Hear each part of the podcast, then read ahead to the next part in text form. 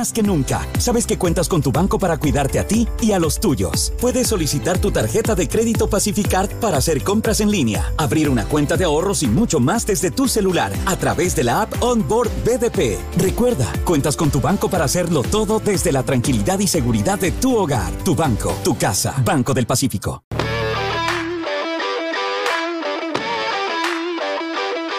Amigos de la clave del juego, gracias por estar con nosotros en estas emisiones especiales, en esta semana. Como lo saben, Deportivo Cuenca tiene elecciones de este día jueves y hemos convocado a los líderes de las tendencias electorales de esta elección que será histórica porque Deportivo Cuenca por primera vez tendrá tres listas en el padrón el próximo día jueves y eh, los, eh, los socios escogerán una nueva directiva y aparte de la mano de estas directivas, apoyos de inversión inéditos en la historia de este club que está por cumplir 50 años. Con nosotros, desde los Estados Unidos, Gabriel Castro, que es el líder de la lista 1 y que eh, propuso en inicio, hace algunas semanas, eh, una situación de inversión en Deportivo Cuenca que ahora ha derivado pues eh, ya coincidencialmente en estas elecciones. Gabriel, gracias por estar con nosotros en la clave del juego. Bienvenido. Hola, Andrés, muchas gracias por el espacio. Gracias por estar con, con nosotros. Gabriel, quiero preguntarle cómo, cómo vienen las cosas. me imagino que son días bastante fuertes, de agenda apretada, movido. Sí, sí, sí, mucho, mucho trabajo, mucho movimiento, súper emocionante todo lo que está pasando. Muy bien, muy bien. Gabriel, quiero empezar preguntándole, ¿quién es Gabriel Castro? Gabriel Castro, un loco soñador, medio atravesado, que tiene como objetivo en la vida eh, trabajar todos los días para que lo que quede lo que deje el resultado de haber pasado en esta vida se pueda traducir en, un legado. Ese es Gabriel Castro. ¿Gabriel Castro le, apodan loco? ¿Usted se autodenomina loco o algo? Porque he visto algunas cosas de eso en, redes. Sí, sí, me dicen, el, me dicen el loco Castro. ¿Y por qué le dicen el loco Castro? Precisamente porque mi temperamento es, es, fuerte, soy muy, muy entregado a todo lo que hago, siempre estoy pendiente de cada detalle, asegurándome de que cada cosa en la que, en la que esté la marca Gabriel Castro quede bien hecha.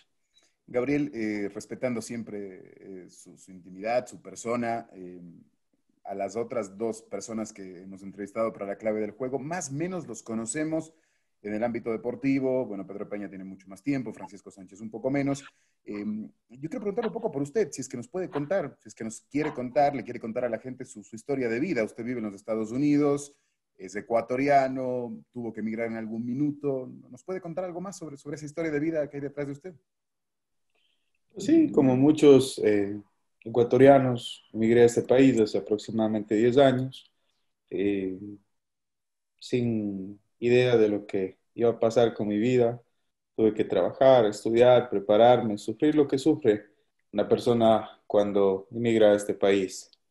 Eventualmente la vida me fue presentando oportunidades que eh, fueron aprovechadas y hoy, gracias a Dios, eh, tenemos un, un background importante de actividades realizadas, un perfil importante eh, acá en la comunidad ecuatoriana, en los Estados Unidos.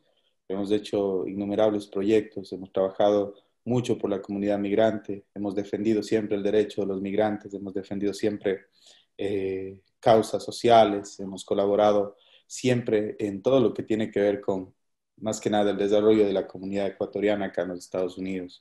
Y además que hemos podido eh, salir victoriosos de la mayoría de proyectos en los que nos hemos metido y eso nos da la tranquilidad, la seguridad como para hoy enfrentarnos a este reto tan grande que sería la coadministración del Club Deportivo Cuenca. Gabriel, le tocó irse a Estados Unidos en búsqueda de, oportunidades. ¿Fue eso lo que lo, motivó a dejar eh, Ecuador? A ver, cuando llegué, cuando llegué a este país, la verdad que no tenía muy claro qué iba a pasar con mi vida, a qué me iba a dedicar o cómo iba a manejarse todo acá. Eh, fue una aventura, una aventura más que eventualmente se terminó convirtiendo en parte de mi vida. No estaba planeado, pero gracias a Dios, eh, él con su mano divina me dijo, venga ese muchacho, usted se viene de acá para acá y aquí es en donde tiene que desarrollarse que desenvolverse. Aceptamos. Sí, sí, le voy a decir, en medio de este tiempo, ahora finalmente, ¿a qué se dedica? Eh, ¿A qué está dedicado? ¿Cuál es su, giro de negocio, su trabajo? Yo me dedico, yo me dedico al, estoy en la industria del real estate. Tengo una compañía que vende casas en Ecuador desde los Estados Unidos. Tengo eh, la representación de algunas marcas acá en los Estados Unidos. Eh, tengo una empresa que hace real estate, que hace bienes y raíces acá en Estados Unidos. y también estoy en el negocio de flipping, que es básicamente comprar casas dañadas, casas destruidas, para eventualmente remodelarlas y volverlas a vender ya. Como se ve acá en la televisión. Un poco de Los que ven, en la televisión es lo que yo hago acá y tengo mi puesto ganado, trabajo con la comunidad judía, con la comunidad china, con la comunidad hindú, eh, con comunidades súper fuertes que, que, conocen incluso de, de todas las actividades que hemos hecho. Nosotros enseñamos en conferencias a los, a los hispanos cómo ejecutar este negocio.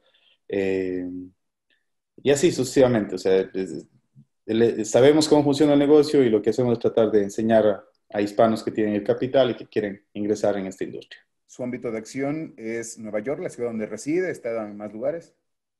Ah, sí, sí. nosotros estamos en Baltimore, estamos en New Jersey, estamos en New York y por ahí eh, muy pocos proyectos en Connecticut. Muy bien. Gabriel, eh, para asociarlo con Deportivo Cuenca, ¿en, qué momento podemos asociar a Gabriel Castro con el Cuenca? ¿Desde cuándo? A ver, yo soy hincha de toda la vida del Deportivo Cuenca, ¿no? Eh, obviamente cuando vine para acá, pues ahí, ahí, quedó todo técnicamente, pero yo creo que la, la, la, historia más chévere que te puedo decir es el día que quedamos campeones. Yo me perdí en el estadio y tuve que llegar en un patrullero a la casa porque o sea, me, hicieron perder, era un niño.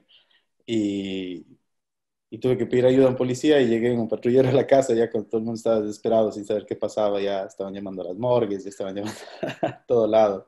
Pero, pero ese, yo pienso que esa es una de las experiencias que siempre nos acordamos en la familia.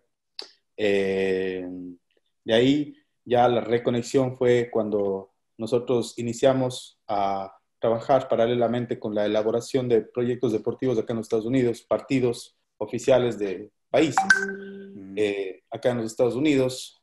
Y luego soltamos una propuesta para hacer un partido entre el Deportivo Cuenca y el Barcelona, un partido oficial de Liga Pro acá en los Estados Unidos. Y desde ahí fue ya cuando se eh, asentó la relación directamente con algunos directivos y, y con todo lo que tiene que ver Deportivo Cuenca. Gabriel, usted dice que era un niño cuando el Cuenca quedó campeón. Matemática básica, eso fue hace 16 años. Estamos hablando de que usted hoy no pasa los 30. Por ahí más o menos. Muy bien, muy bien. Eh, hay, dos personajes muy jóvenes en esta, en, esta lead eh, y eso lo advertimos. Eh, quiero preguntarle, ¿qué es para Gabriel Castro el Deportivo Cuenca? A ver, es el equipo de mi ciudad. Yo eh, en realidad considero que el Deportivo Cuenca es una, es, una marca demasiado importante. Es una marca que defiende, que representa a una de las ciudades más importantes del Ecuador.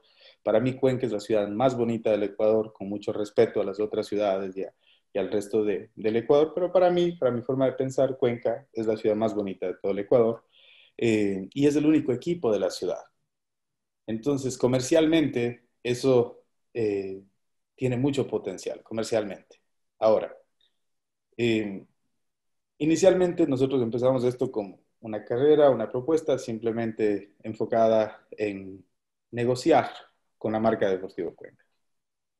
Pero en lo que hemos, eh, todo lo que hemos tenido que vivir en estos últimos meses, ha hecho que nosotros sintamos un poco más ya la responsabilidad, porque hay muchas personas que están detrás de este proyecto. Eh, hay, mucho que, siento que se puede mejorar. Hay mucho que, siento que, que, puede cambiar y que definitivamente está en nuestras manos. Eh, demostrar ese cambio, demostrar cómo se debe hacer, ejecutar, implementar un poco de la experiencia que nosotros tenemos en, en muchos aspectos de, de la industria del entretenimiento, que, o sea, si, sí, sí, definimos un poco, el fútbol es de las principales de la industria del entretenimiento. Entonces, ¿cómo, ¿cómo se ve de fuera el Cuenca? ¿cómo, se ve desde la distancia al Deportivo Cuenca? Porque usted lo hace y lo ha hecho los últimos 10 años, si bien el fútbol es el mismo por tele o en el estadio, pero ¿cómo se ve desde fuera, desde un país diferente a Deportivo Cuenca? a ver, nosotros queremos al Deportivo Cuenca porque somos hinchas del Deportivo Cuenca, pero en realidad el Cuenquita es el Cuenquita, es un equipo de fútbol muy querido por todo el mundo. Yo nunca escucho que ese Cuenca no sirve, sino siempre es de, ah, el Cuenquita, así le está yendo mal, es del Cuenquita. Entonces, es un equipo muy querido por toda la comunidad, al menos la ecuatoriana. ¿Y, podrá confirmar usted que cuando se está lejos se quiere más? ¿Se extraña y se quiere más? Claro, yo converso con los hinchas de acá, converso con los amigos, converso con todo el mundo y dice, oye, acá eh, nosotros tenemos que mandar a comprar las camisetas de, Ecuador, nos, nos, mandan las mascarillas, uno pasa por zonas como la Roosevelt Avenue o, el parque de Flushing acá en Queens, y usted, eh, o sea, camina y mira por lo menos unas 20, 30 personas con las camisetas del Cuenca, con las mascarillas del Cuenca, y eso es normal, o sea, eso es, e, ellos se sienten identificados, el cariño por la institución jamás se ha ido. Entonces eso, eso hace que haya representación, o sea, que la gente todavía, que nosotros entendamos que ahí está el Deportivo Cuenca y que jamás ha salido de nuestras vidas. Gabriel, yendo a, lo que nos compete y a esta situación mucho más directa de, esta elección que viene de la mano de estas inversiones inéditas en el Cuenca y de estas intenciones, eh, ¿quién, ¿quién, despierta en Gabriel Castro esta intención de invertir? ¿Quién lo convoca? ¿Quién, lo llama y cómo inicia esa historia que deriva en hace unos tres meses de esta propuesta de inversión? A ver, eh, primero, primero fue simplemente una, una situación de de, oye, a vos te interesaría participar quizás en, un negocio que pudiese significar la administración del Deportivo Cuenca. Y pues la verdad que yo no entendía mucho, o sea, es como que, ok, cómo funciona el tema. Eh, luego empezamos a tener contacto, a desarrollar un poco la idea. Eh, la persona que nos presentó esto de acá la oportunidad es Juan Manuel Durán. Y de ahí para adelante, pues ya nosotros tomamos el liderazgo y hoy en día el proyecto pues, está donde está. Ya que usted nombró a Juan Manuel Durán, eh, ese ha sido uno de los puntos, y se lo he dicho a los invitados de las tres listas, incluyendo a usted, acá se ha satanizado el nombre y la asociación de la gente en el pasado. Satanizan a el un candidato porque fue gerente, satanizan al otro porque fue parte del directorio, satanizan, en el caso de su candidata a presidenta, porque estuvo en el directorio, y a usted porque conoció a Juan Manuel Durán, como si eso fuese un pecado, lo, he dicho igual a los, candidatos.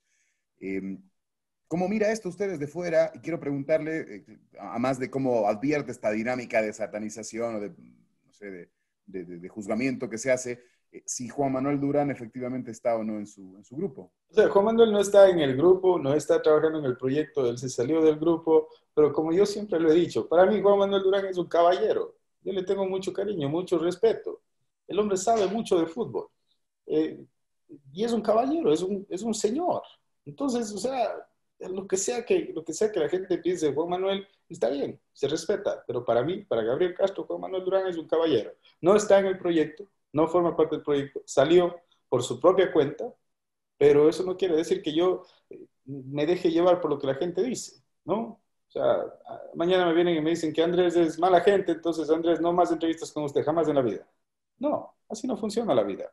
Tenemos que ser más objetivos, tenemos que darle un poco, ser un poco menos bruscos en, juzgar, en criticar, en apuntar, en señalar, porque la vida da la vuelta y acá no existe perfección, señores. Nadie es perfecto en esta vida. Nadie. Y incluso el mismo Jesús, en una de sus frases célebres, dijo que el que esté libre de pecado, que tire la primera piedra, pero que muestre quién es el que tira la piedra, porque o ocultarse para hacer comentarios, para dañar, para perjudicar, tampoco es que sea de valientes, tampoco es que sea algo honorable. Gabriel, usted está terciando para una elección de presidente, sin embargo, su propuesta desde el día uno ha sido muy intensa, muy fuerte, en el sentido de buscar eh, para Deportivo Cuenca un liderazgo de inversión suya con más gente, que es lo que usted ha dicho. Eh, ¿por, qué, ¿por, qué, invertir en el Cuenca? ¿Y, qué significa para usted eh, o qué significaría llegar a invertir en Deportivo Cuenca? ¿Qué es lo que está arriesgando y lo que está cargando? Es una locura total. No, es, es, una locura que en realidad yo creo que sí, sí, sí me queda el apodo. ¿ah?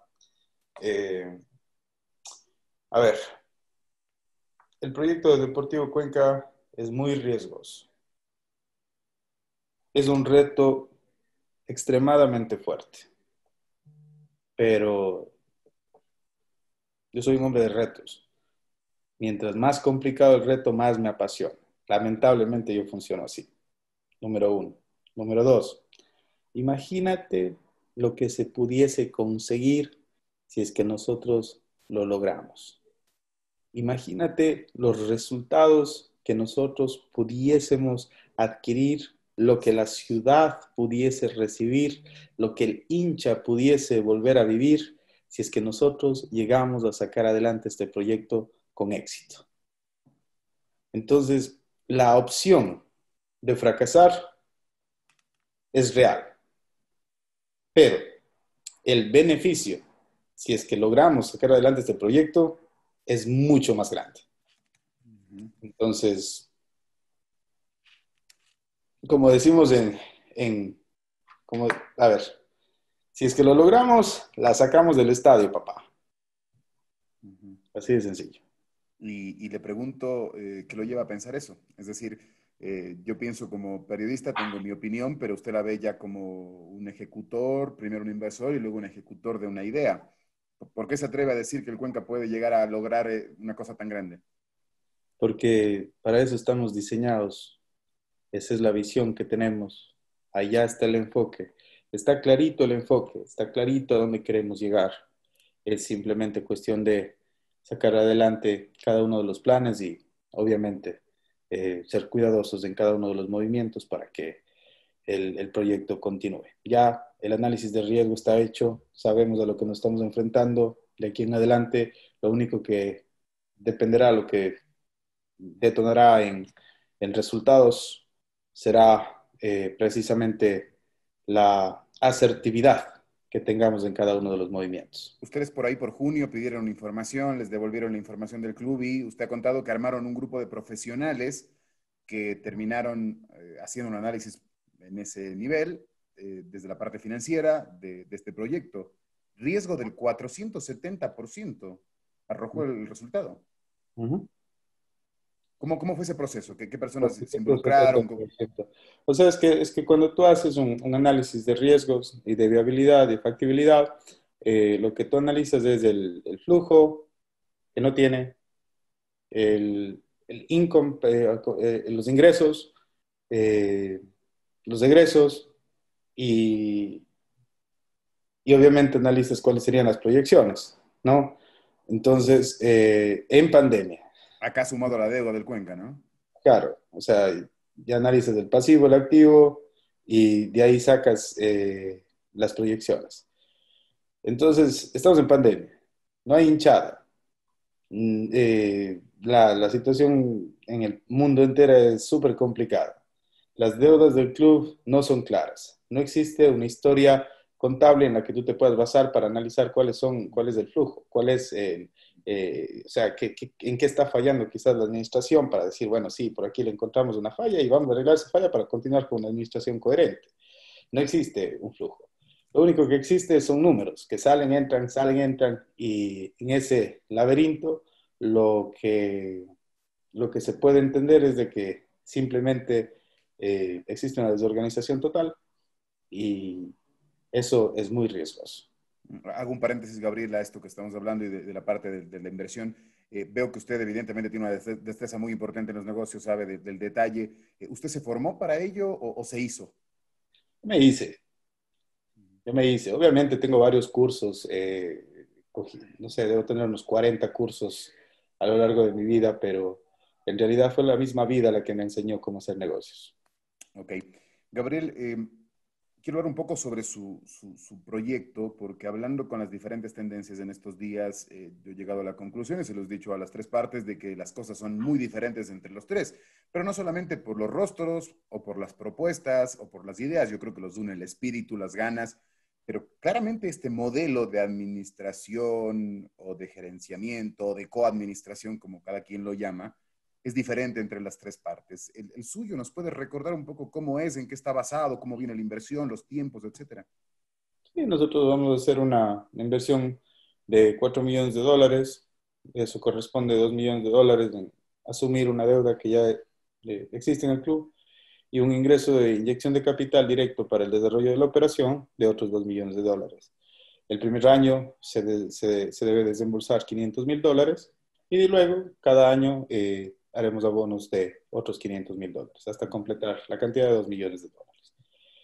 Em, el tiempo que nosotros eh, hemos propuesto para poder recuperar la inversión y poder avanzar con el proyecto que tenemos planteado, que tenemos montado, es de 15 años y existen ciertos detalles eh, que están en el tema de la propuesta que ya depende mucho de, de, de, circunstancias, de ofrecimientos, existen eh, garantías, existen penalidades, etcétera, etcétera. quedó claro, y esto cuando usted hizo la primera presentación hace ya varias semanas, eh, yo la verdad le digo honestamente, no imaginé que esto iba a derivar en una negociación post elecciones, porque al final del día va a terminar siendo así, o si no es una negociación, por lo menos en una firma post elecciones. Eh, quiero preguntarle en, ese detalle, usted habla de asumir dos millones la deuda. E, el pasivo al momento en el cual ustedes firmasen esta coadministración pasa a ser de la empresa X, como, la vaya, como se vaya a llamar, no sé, 50 años de Gloria Company eh, o compañía o compañía limitada. ¿Pasa a esta empresa los pasivos del Cuenca? ¿Es así? Um, habría que analizar, no te puedo responder esa pregunta, ya tendríamos que ver eso con el tema contable y el tema legal, ¿sabes? No sé, no sé cómo sería, pero definitivamente tiene que haber una, una firma de responsabilidad, eso sí estoy seguro. Ok, y, en el momento de la utilidad, eh, a ver, eh, habló usted del tema del tiempo, 15 años. Eh, el tema de la utilidad, 50-50 está planteado, ¿verdad? Sí, sí, sí. Yo quiero que, lo explique así, se lo he preguntado a las otras candidaturas igual, ¿sobre qué el 50%? ¿Sobre la venta de un jugador aislada? ¿Sobre la venta de abonos? ¿O sobre qué se saca el 50%? Al, cierre, al cierre de año, pasivos, activos, eh, liquidez y profit. El 50% del profit es lo que se divide. El 50% del, profit viene para el grupo y el otro 50% se reinvierte en activos para el club. Es decir, no se habla de que el Cuenca, eh, me invento, ustedes firman una coadministración en, si ganan, en octubre y en diciembre se vende Brianeras y de esa venta de inmediato hay un primer 50% para ustedes. Eso no es así. Tenemos que cerrar el año fiscal. Y por ende el Cuenca, para, o sea, ustedes no obtendrían ninguna utilidad mientras no esté pagada toda la deuda. Pues no, no podemos, no, no. No existe. Porque no habría utilidad. Claro, si no hay utilidad, ¿cómo vamos a tener ganancias? Ok, perfecto. Y, sobre el tema este de la penalidad como tal, ¿cómo funciona esto de los 5 millones para que, para que el socio la tenga clara?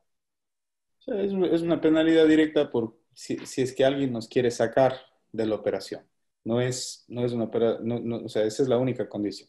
Si es que viene alguien o algún grupo de personas se organizan y tratan de sacarnos en medio de una operación que está desarrollándose, nosotros hemos puesto esa cláusula precisamente para que lo piensen dos veces, ¿no?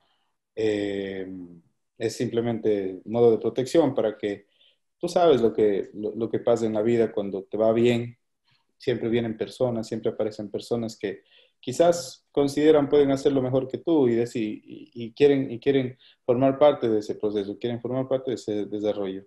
Entonces nosotros como empresarios tenemos que cuidar esa parte simplemente.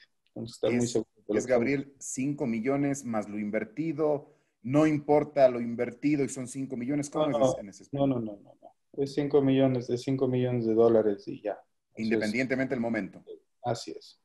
Ahora. Este, esa es la propuesta. Ahora, obviamente nosotros estamos, estamos analizando cambiar esa postura y hemos decidido más bien eh, tratar de sentarnos ya después de que todo esto pase, si es que ganamos, a cambiar un poco ese término y simplemente colocar la penalidad con el monto de la inversión más un 20%. Cambiaría. Ya no serían los cinco fijos, sino es lo que se haya invertido hasta ese minuto más un 20%. Perfecto. Eh, Gabriel, eh, pero van a haber cláusulas en esa firma eh, que obliguen a las partes, porque uno piensa que si a ustedes tienen que pagarle 5 millones o lo invertido más del 20%, no tienen ninguna obligación. Es decir, el contrato tendrá obligaciones para las partes y por ende el no cumplimiento de esas obligaciones podría generar una causal de ambos lados como para que se termine ese convenio sin ningún tipo de penalidad? Eh, no, no, o sea, aquí nosotros ya hasta el momento hemos invertido dinero en este proyecto. Eh, si es que nosotros hacemos algo que, tenga que, ver con, con, una, con finiquitar ese contrato, pues nosotros perdemos la autoridad de recuperar nuestra inversión. Eso, eso está ya, eso está estipulado. Entonces. Yo me ponía en el escenario, Gabriel, por ejemplo, ¿qué pasa si ustedes, por algún motivo, yo no es que descreo de ustedes, si lo pongo en los escenarios, eh, el socio imagino hace lo mismo. ¿Qué pasa si por algo el primer año llegan los primeros 500 mil, pero el segundo año no llegan los segundos 500 mil? ¿Qué pasa ahí? Pues eso es un problema serio porque estaríamos mintiéndole a toda la ciudad de Cuenca, ¿no? Estaríamos haciendo eh, un movimiento extremadamente brusco para el desarrollo del proyecto. Eh, o sea, ¿qué pasa ahí? Yo creo que habría que analizar qué es lo que nosotros estamos firmando, porque en realidad lo que nosotros estamos pidiendo es una, es una coadministración. O el club va a seguir siendo el club. Nosotros estamos obviamente eh, basándonos en una propuesta que está siendo eh, aprobada por la gente, pero hasta allá, sabes que en realidad no hemos llegado. No existe, no existe una cláusula que diga que si es que nosotros no cumplimos, deberíamos eh, pagar, yo que sé, una multa, pagar un fee, no, no, tengo idea. La idea es que obviamente el proyecto tiene que avanzar como nosotros, eh, porque nosotros necesitamos que avance, o sea, no, no podemos nosotros meternos a ofrecer el desarrollo de un proyecto si es que no tenemos el dinero. sería, sería ilógico, ¿no? El, eh, el, el, desarrollo del proyecto quizás nos exige que hasta el capital tenga que entrar más pronto de lo esperado. O sea, vamos a ver. Puede pasar eso también.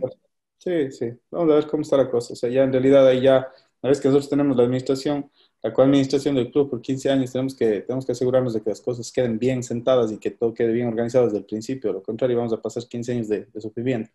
Y no queremos eso. O sea, créanme que eso no queremos. Gabriel, el dinero eh, que, que, ustedes plantean inyectar es un dinero, eh, es efectivo o, o puede darse la opción de que pongan jugadores o de que pongan bienes. No, no, es, capital, inyección de capital. Sí, se ha dicho públicamente que es inyección de capital. Perfecto.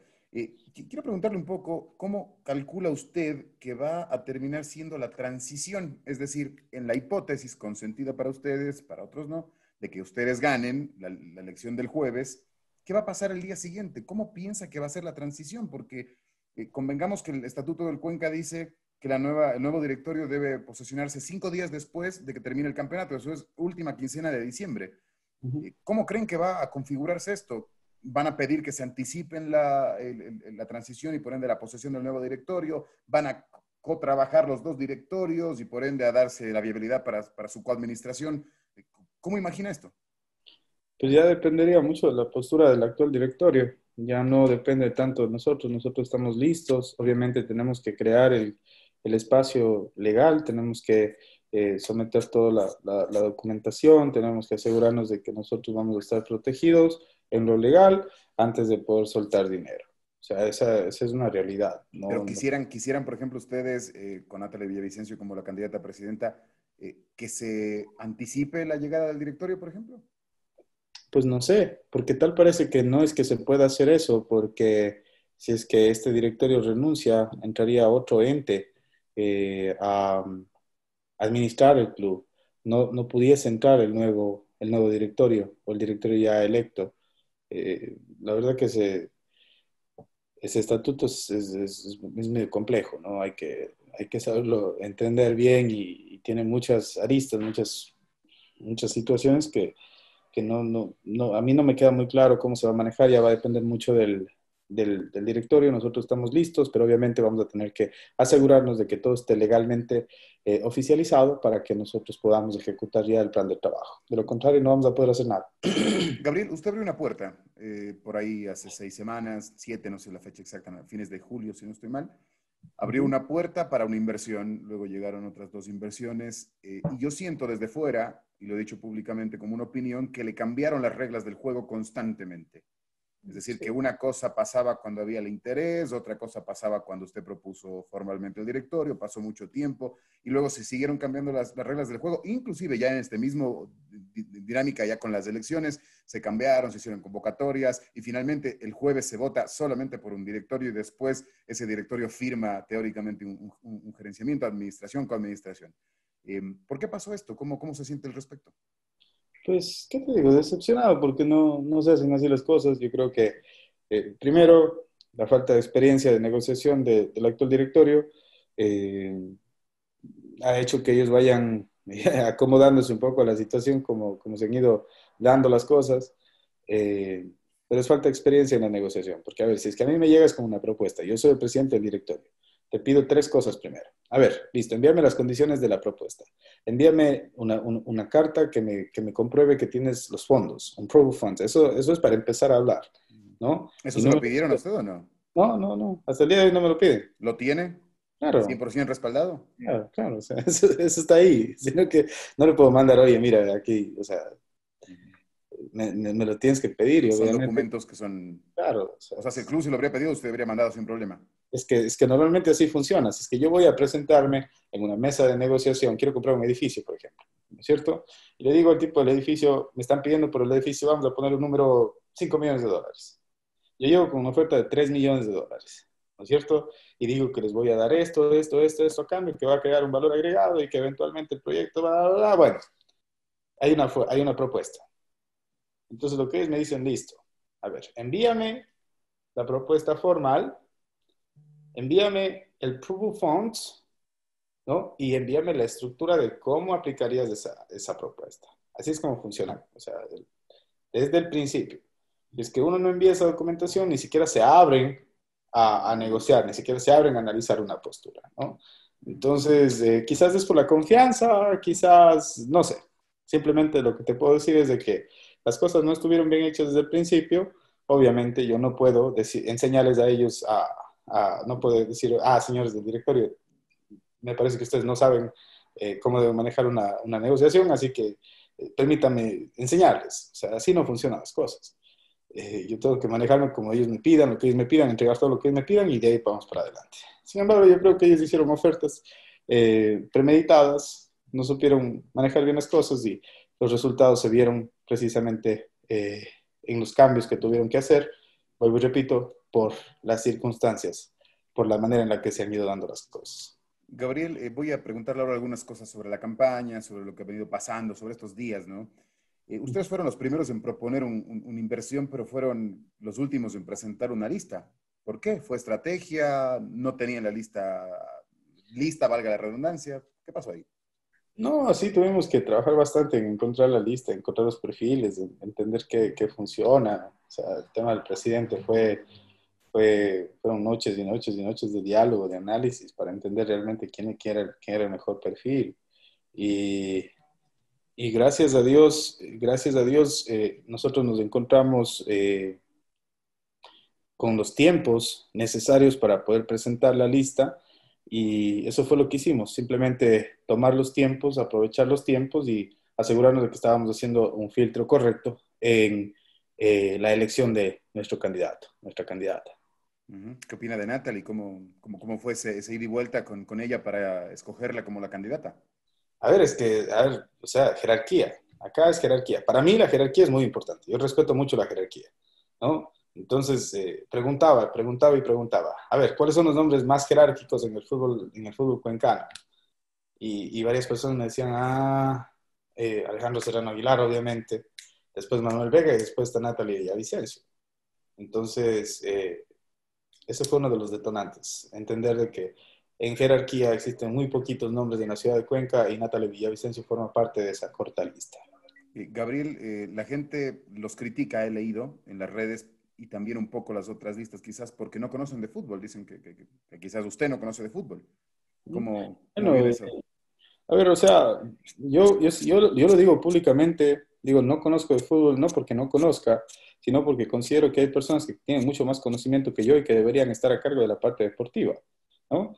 Yo, a mí mándenme a hacer negocios, a mí mándenme a hacer retratos, a mí mándenme a levantar la marca eh, desde, el, desde, el, punto de vista comercial, a mí mándenme a demostrar y a, sembrar el liderazgo que debemos de tener como institución en la industria del fútbol, del, fútbol ecuatoriano.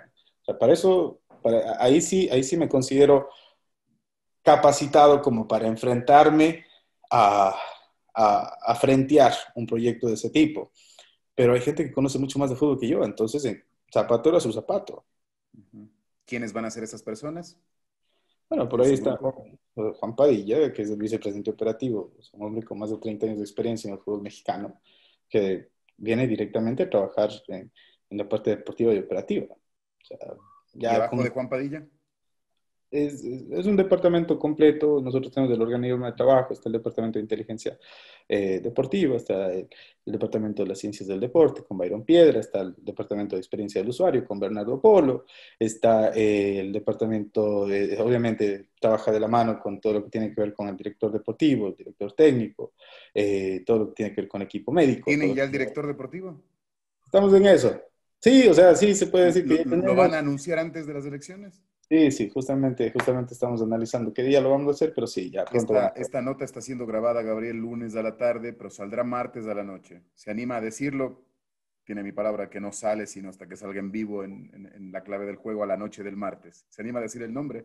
Que a mí ya me lo contaron, que creo mm. que es. a ver, Acá nosotros necesitamos, no, no, no, déjame, déjame hacerlo a mi manera, no te me adelantes, hermano. Ya mismo, ya, ya cuando sea el tiempo, les comparto, te comparto al privado para que lo puedas, lo puedas muy, bien, muy bien, el momento que ustedes lo hagan está bien. Eh, yo sé que es duro sacar esa, esa información. Em, pregunto, eh, Gabriel, eh, volviendo a esta dinámica, ¿por qué no debatió o por qué no entró a los programas donde estaban las demás personas, la gente de su lista? Porque me atacaron mucho, porque me trataron mal, porque no me dieron respeto, porque no supieron, eh, eh, yo digo que no, no, no, se portaron a la altura, simplemente por eso. No me quise ver involucrado en un espacio, en un lugar en común en donde quizás yo, en donde hubiera salido el loco Castro. No, no, no, quiso, no, quiso, reaccionar mal? Sí, bueno, no, no quise, no quise, no quise hacer eh, ningún tipo de comentario quizás eh, fuera de lugar. Yo me conozco y tengo que, tengo que saber cuándo sí y cuándo no participo. Gabriel, ¿usted vendrá a Ecuador? Si el 24 gana la lista 1, ¿usted viene a Ecuador? ¿Cuándo viene? ¿Cuánto tiempo viene? Eh, o sea, ya si es que me voy, me tengo que ir directamente a pasar allá un buen tiempo, hermano, por lo menos unos tres años, hasta que ya todo quede estructurado y, y sí, es una decisión completa, o sea, es ida, porque no puedes manejar las cosas de acá. Eh, eh, eso está garantizado, que, la lista uno gana y usted viene a Cuenca. Tengo que ir a Cuenca, definitivamente. Eso le trae problemas. Es, mi patrimonio, o sea, es, mi vida, o sea, no, puedo dejar eso en manos de cualquiera. Y esa decisión para usted es, difícil, es compleja. Extremadamente compleja. O sea, acá yo tengo una vida súper tranquila, o sea, sé cómo moverme, sé cómo manejarme. Allá estoy entrando como un pollito eh, en medio, de, en medio de, de los lobos. La, situación, esto yo lo digo con mucho respeto, Gabriel, usted lo ventiló en una conversación de radio con, con, nosotros y también por ahí se han cargado en la campaña sobre ese tema. ¿Hace usted la situación migratoria le, le, impediría volver de inmediato?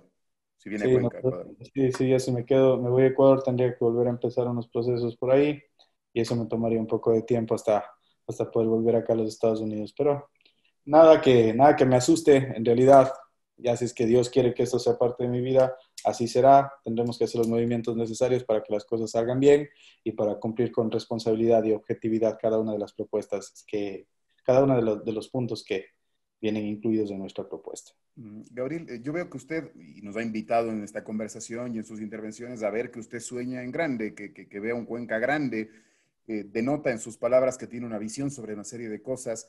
Eh, pero yo no he escuchado todavía, eh, más allá de la propuesta como tal, que per se ya tiene un, ingrediente, eh, las ideas particulares. Aún no escucho los objetivos específicos y la implementación de los mismos. Es decir, eh, yo me hubiese imaginado hasta el día de hoy, de pronto en la campaña, no de usted, de todos, inclusive escuchar, tenemos alianzas con este, con el otro, ¿Usted tiene eso armado, tiene listo, piensa contarlo antes de la, del cierre de la campaña? hay, muchas, hay muchas novedades, hay muchas cosas que nosotros tenemos que ir analizando la viabilidad. Es que, a ver, a mí no me gusta ofrecer cosas que no están ya cerradas y, y listas simplemente para, para ejecutarse. No es bueno, no te salen bien las cosas.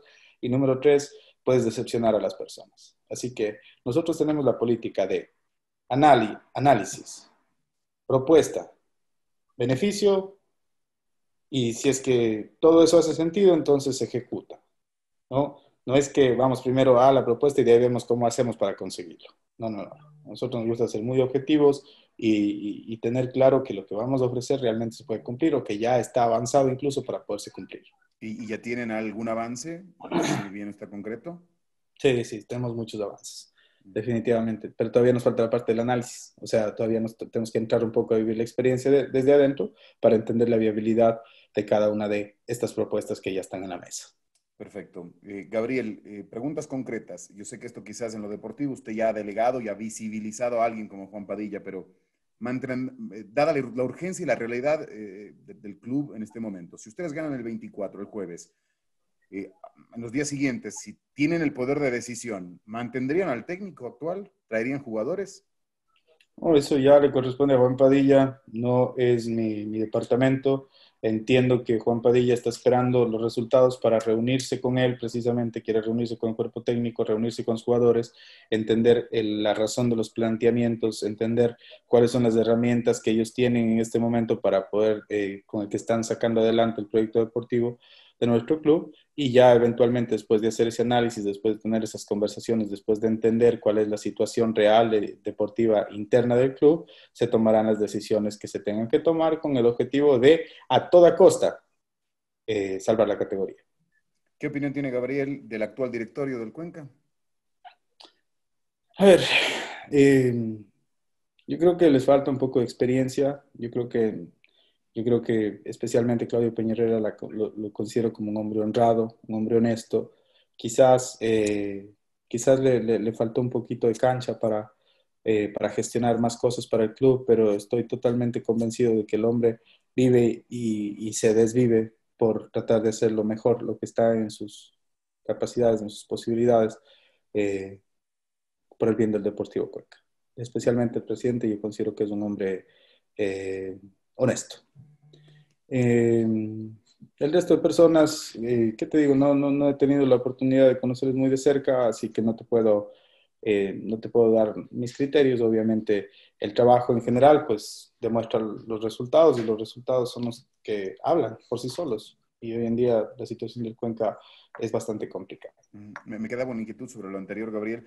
Eh, usted, aparte de la gente que está en la lista, que ya la presentó, usted ha hablado del señor Padilla, de Byron Piedra, de Bernardo Polo. ¿Hay más gente detrás? ¿Hay más gente intermedia entre lo que es el directorio y lo que es eh, estas personas que, que, nombró usted, que serían de la coadministración? Sí, o sea, definitivamente nosotros todavía tenemos muchos puestos que tenemos que llenar, hay muchas personas con las que ya estamos hablando, todavía no hemos llegado a un acuerdo, todo el mundo está expectante, todo el mundo está expectante a ver qué pasa con los resultados. Y después de eso estamos eh, tenemos que sentarnos a analizar cuáles son los perfiles, quiénes estarían trabajando con nosotros y obviamente ya empezando a ejecutar cada una de las cosas. Usted nombró un organigrama eh, y mostró en esa propuesta. Ese organigrama puede incluir gente del directorio, es decir, gente que está en la lista y que si ganan ustedes serían vocales o algo así, pueden pasar a ser personas rentadas en el, en el, eh, en el modelo de coadministración. No, ellos lo que sí pueden es participar activamente en el departamento, proponer, revisar, chequear, participar pero no podrían ser contratados como para trabajar dentro del modelo de gerenciamiento. el directorio es el directorio y no podemos crear conflicto de intereses en esa parte. Correcto, Gabriel. Quiero preguntarle ya en la recta final del programa, en el supuesto no consentido para ustedes de que no ganen el 24, ¿qué rol tendría usted y qué rol tendría su agrupación eh, y la gente que lo rodea el día 25? No, no, nosotros no tenemos planeado nada. Eh, después, si es que perdemos, pues nos iremos de la casa, tranquilos. Y ya. ¿Irán eh, pendientes del Cuenca? o sea, hay, gestiones que se han hecho, me imagino que las entregaremos, eh, negociaremos la entrega de esos. con, el con, las personas que tienen el liderazgo de si es que desean, y si es que no desean, pues eh, considero que muchas de esas cosas irán a la basura, pero ya tenemos muchas cosas avanzadas, muchos tratos importantes que yo considero sí deberían tomarse eh, en cuenta en caso de que nosotros no ganemos. Perfecto, Gabriel. En la parte final quisiera, eh, como dinámica de este programa, adjuntarle unas fotografías para que usted pueda verlas y contarnos lo primero que le nazca en respecto a eso. Así que le he enviado la primera foto, por favor, para que pueda, pueda mirarla.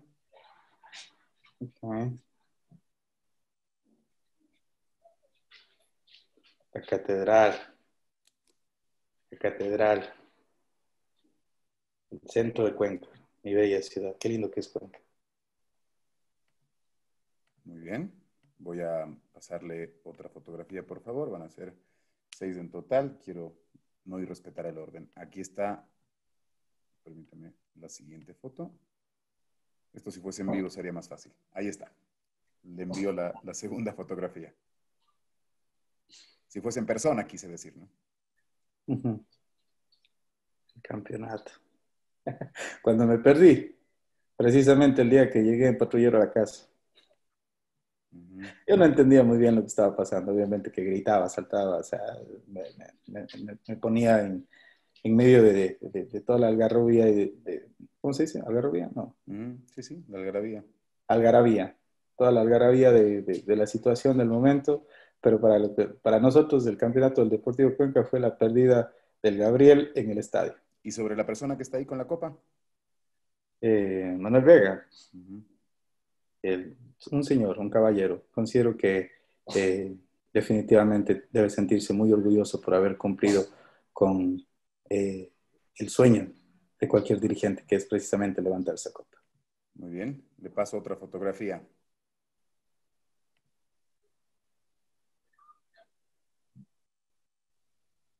Mm. Le ayudo el, Tano Lisiardi. Lisiardi. A ver, a nosotros, a nosotros nos han dado nombres de personajes importantes dentro de la historia del Deportivo Cuenca.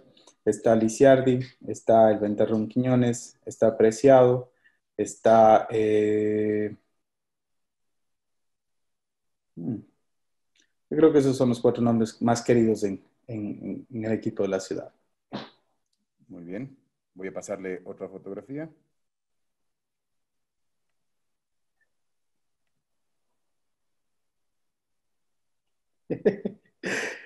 Mr. Chiriboga. Luis Chiriboga. Mr. Chiriboga. Yo creo que Chiriboga eh, hizo lo que hizo y su legado hoy en día se ve reflejado en la manera de, comportarse de muchas personas en la industria del fútbol. Considero que su legado eh, definitivamente eh, no es, no es el correcto, no es el que debería existir con, no, es un legado que deberíamos tomar como, como ejemplo para el desarrollo de una actividad tan bonita como el fútbol. Muy bien, va la penúltima foto. El estadio Alejandro Serrano Aguilar. Para mí el estadio Alejandro Serrano Aguilar tiene muchísimo potencial. Yo lo veo como una marca, yo lo veo como un espacio que se puede explotar de muchas maneras, que, no, se explota y que no se ha explotado ni siquiera el 10% del potencial que tiene su ubicación en, en la ciudad de Cuenca. Perfecto. Y la última foto, por favor.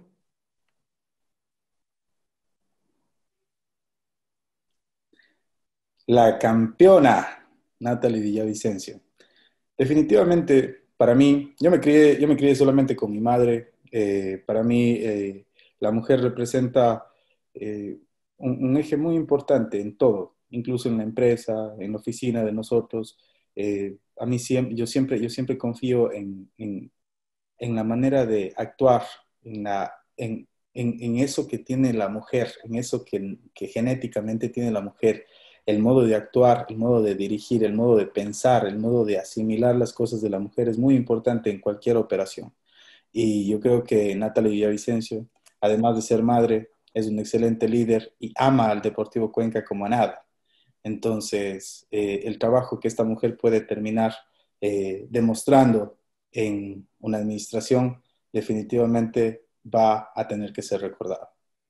Muy bien, Gabriel, gracias por el tiempo. Quisiera en el cierre, eh, a la par de su despedida, preguntarle, como, como cierre de la nota, ¿por qué los socios del Cuenca tendrían que escoger la opción que ustedes plantean?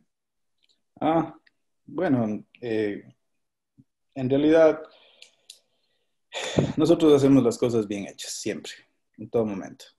En lo que sea que nos metemos, tenemos que terminar con, con la satisfacción del deber cumplido y de haber hecho las cosas bien. Es simplemente eso espero que puedan recibir un poco, que puedan percibir un poco de la manera de, trabajar nuestra. Espero que con los pequeños detalles hayamos demostrado quizás que tenemos el potencial, tenemos la capacidad para sacar adelante un proyecto como este y ya queda a criterio de cada persona. Si es que ellos consideran que nuestro proyecto es el elegido, muchas gracias. Si es que la ciudad de Cuenca, los hinchas del Deportivo Cuenca, consideran que nosotros quizás no estamos eh, preparados para este proyecto, igual aceptaremos cualquiera que sea la respuesta, cualquiera que sea la resolución después de las elecciones. Gracias, Gabriel, por su tiempo. Muy amable ha sido Gabriel Castro, el líder de la lista 1 de la agrupación por 50 años de gloria en las candidaturas en estas elecciones que tendrá Deportivo Cuenca. Gracias por estar en la clave de juego, Gabriel. Un abrazo para todos. Un abrazo, Andrés. Muchas Ahora más que nunca, sabes que cuentas con tu banco para cuidarte a ti y a los tuyos. Puedes solicitar tu tarjeta de crédito Pacificard para hacer compras en línea, abrir una cuenta de ahorros y mucho más desde tu celular a través de la app Onboard BDP. Recuerda, cuentas con tu banco para hacerlo todo desde la tranquilidad y seguridad de tu hogar, tu banco, tu casa. Banco del Pacífico.